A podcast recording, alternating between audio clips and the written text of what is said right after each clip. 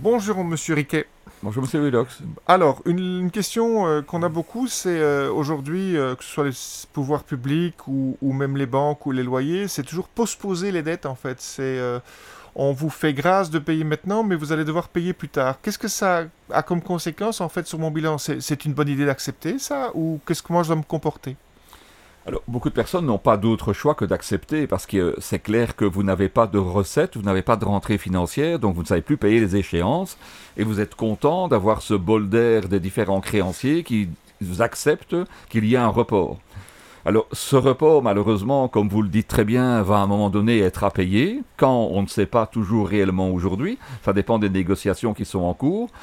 Mais c'est clair que ce paiement devra intervenir. Il n'y aura pas un report indéfini de, votre TVA, de vos cotisations sociales, de votre loyer si le propriétaire est d'accord, des éléments de votre crédit, les mensualités qui sont euh, reportées. Donc tout ça, à un moment donné, il faudra l'organiser.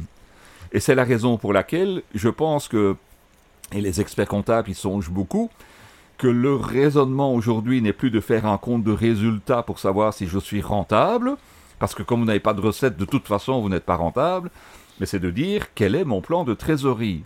Donc quels sont non pas mes frais, mais mes dépenses que je vais devoir supporter dans le futur, et quelles sont les recettes et les rentrées d'argent que j'espère pouvoir obtenir, que ce soit sous forme d'aide, que ce soit sous forme de petite activité quand on redémarre maintenant, et que ce plan de trésorerie vous permette de voir clair sur ce qu'il reste éventuellement de disponible à la fin du mois. Et je propose de faire ça mois par mois. Il y a même des personnes qui le font semaine par semaine. Mais concrètement, ça veut dire quoi? Ça veut dire que je vais quand même inscrire cette dette dans mes comptes? Alors, oui.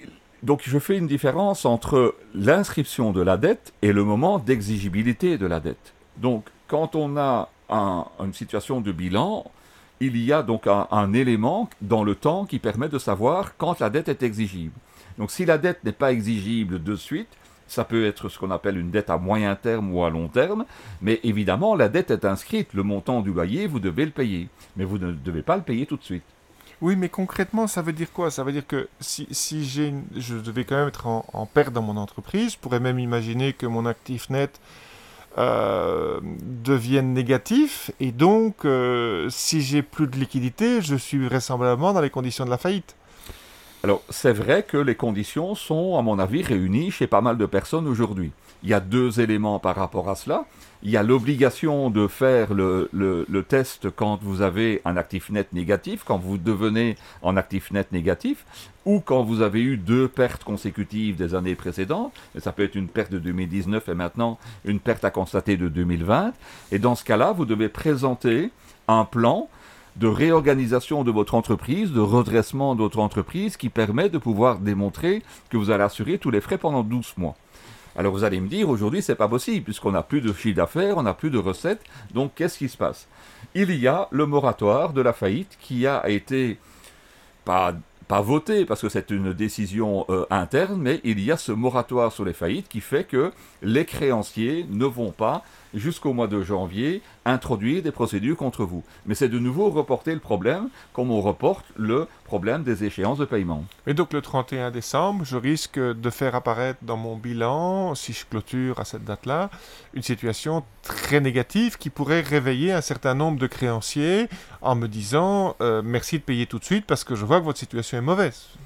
Oui, bien sûr. Et je pense qu'ils ne vont peut-être pas attendre le 31 décembre. Il y a toute une série d'indicateurs qui sont maintenant déjà présents dans les banques de données d'informations financières et dans les gens qui accordent les crédits ou les recrédits, les, surfinancements, qui font en sorte que pas mal d'entreprises sont décotées.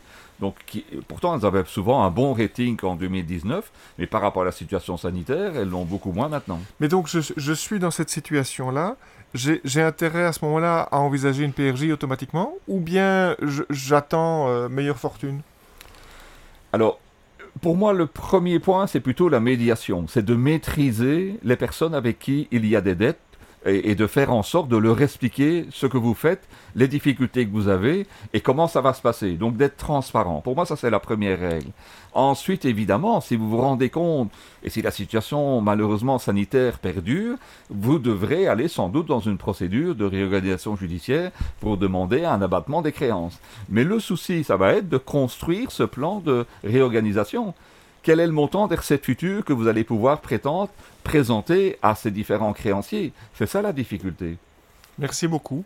On sent bien que c'est compliqué. Merci. De rien.